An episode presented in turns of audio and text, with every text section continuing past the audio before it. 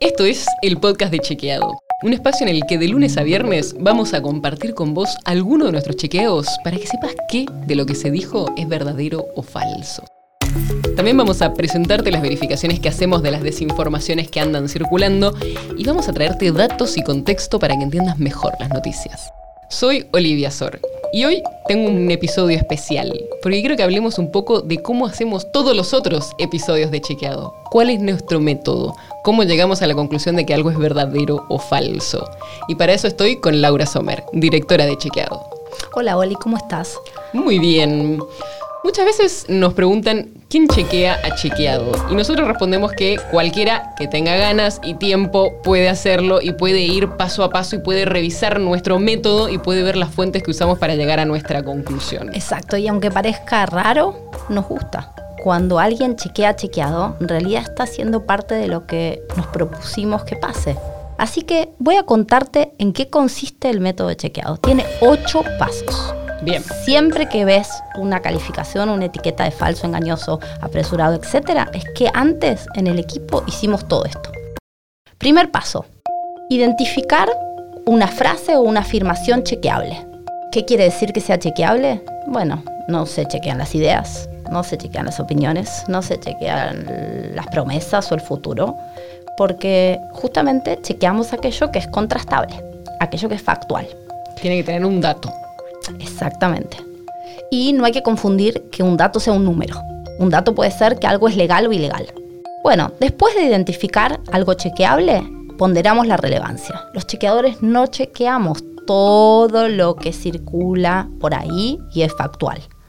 Porque siempre decimos, ¿para qué vamos a chequear si somos 44 millones de argentinos si nadie lo está cuestionando? Si no es un problema. Perderíamos el tiempo y no nos sobra. ¿Cómo ponderamos la relevancia? Con tres criterios principales. Relevancia de quien lo dice. No es lo mismo que lo diga el presidente, que, lo diga yo o que lo diga eh, una persona que nos está escuchando y que no es necesariamente pública, ni conocida, ni trabaja en nada que sea público. Dos, ponderamos el tema. Hay temas más y menos importantes para el país, para el mundo, para determinado grupo de personas en ese país o en ese mundo. Y tercero, grado de circulación. Hay días, y eso es verdad, y muchas veces nos lo cuestionamos, pero mm, encontramos una buena respuesta, creo, para nosotros mismos.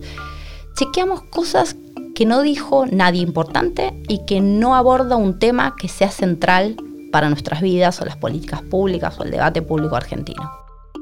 Entonces, identificar frase chequeable, ponderar relevancia. Después empieza como el trabajo periodístico en sí. Primero, consultamos a lo que llamamos la fuente original. ¿Quién es la fuente original? Él o la que dijo la afirmación que estamos chequeando.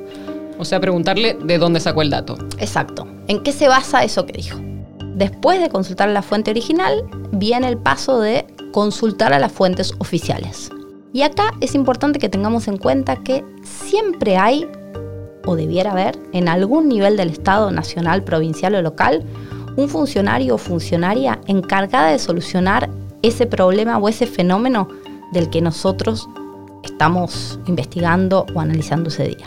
Y ese funcionario o funcionaria debiera tener datos sobre ese fenómeno. Y si no tiene datos, es un dato decirle a la audiencia que ese funcionario o funcionaria va a decidir sin saber si esa decisión que va a tomar es acertada o no tan acertada. O sea, no hay evidencia sobre el tema.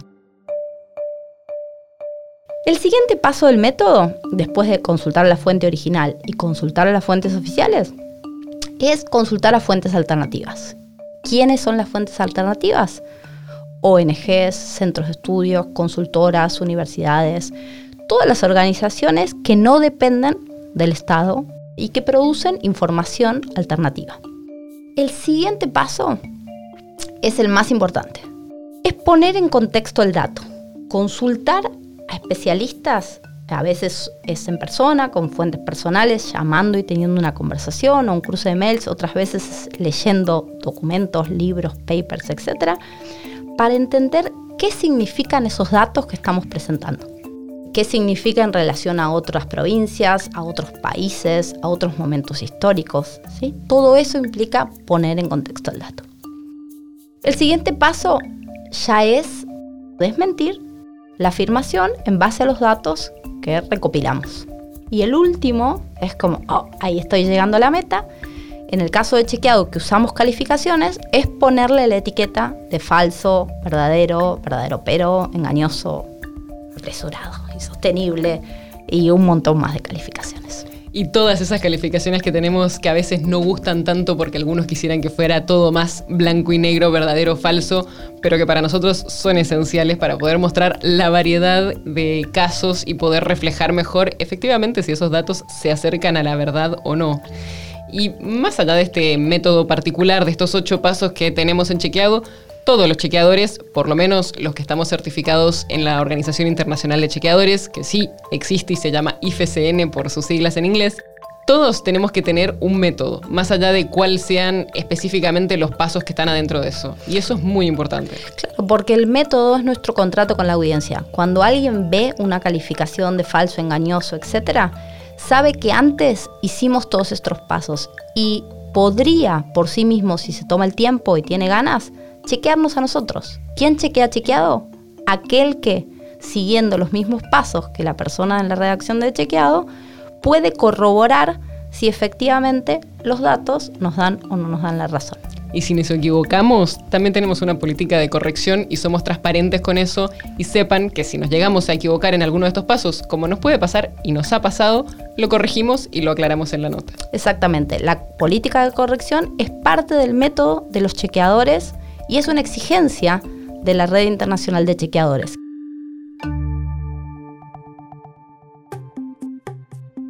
El podcast de Chequeado es un podcast original de Chequeado, producido en colaboración con Posta.